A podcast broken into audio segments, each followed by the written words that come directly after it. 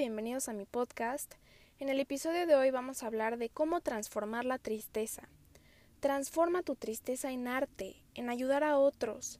Búscale provecho a ese sentimiento completamente natural. Plasma tu sentimiento en obras que la gente pueda lograr identificar.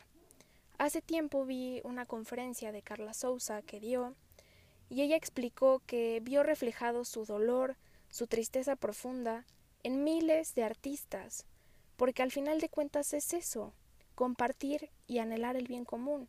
Ella explicó que, que mucho tiempo estuvo en tristeza profunda, tristeza máxima, y que simplemente tomó la posición de observar, de observar el mundo que la rodeaba. Y eso es lo que debemos hacer, observar lo que tenemos enfrente, porque muchas veces vivimos en modo automático y no vemos lo que tenemos enfrente y ella empezó a ver las obras de gente reconocida y empezó a ver ese dolor plasmado y, esa empatía que hace que seamos seres humanos y eso es lo bonito de la vida, empatizar con el otro, ver que no estás solo, ver que ese sentimiento que tú tenías y que pensabas que simplemente tú lo tenías, otro también lo siente y otro también lo sentía y el arte es eso, desahogarse. Y ese debe ser el motor de nuestras vidas, ayudar a otro.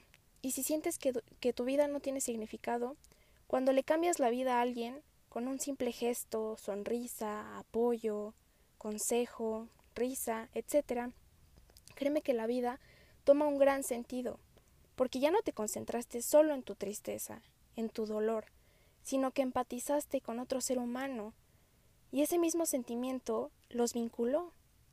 Cuando dejamos de protagonizarnos y darnos demasiada importancia es cuando podemos liberarnos.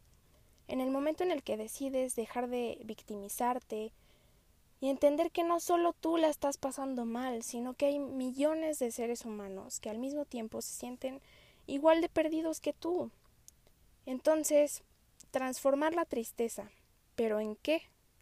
transformarla en, en energía para ayudar a otro.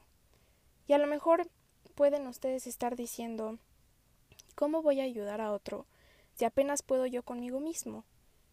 ¿No debo estar yo primero bien para poder ayudar a otros y, y, y sí, y poder irradiar amor y luz a los demás? Pues yo lo veo al revés. En el momento en el que dejas el ego por aparte, en el que disuelves el ego, en el que disuelves el yo, y te preocupas por el prójimo, inicia tu, proceso de sanación, porque somos seres codependientes por naturaleza. Todos necesitamos de todos, y la satisfacción de poder ver que causaste un impacto positivo en la vida de alguien más, bueno, no encuentro las palabras para explicar lo gratificante que es. Otra cosa muy importante son los círculos viciosos, ese estancamiento al que llegamos.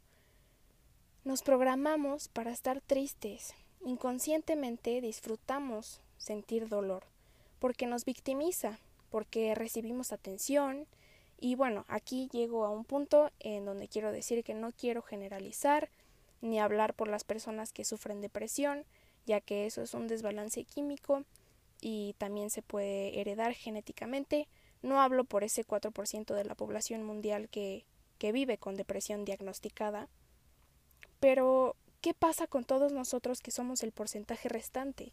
Que dejamos acumular y acumular sentimientos reprimidos, sin curarnos, sin tratarnos, sin cuidarnos.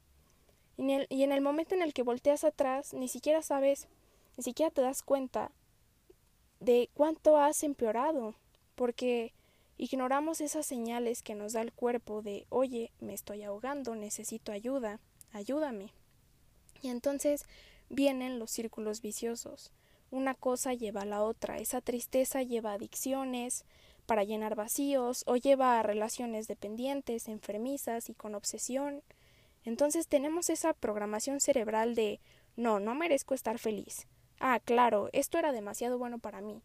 Y entonces vivimos en ese canal y vivimos en esa frecuencia en donde no dejamos que lleguen cosas buenas a nuestra vida porque pensamos que no lo merecemos.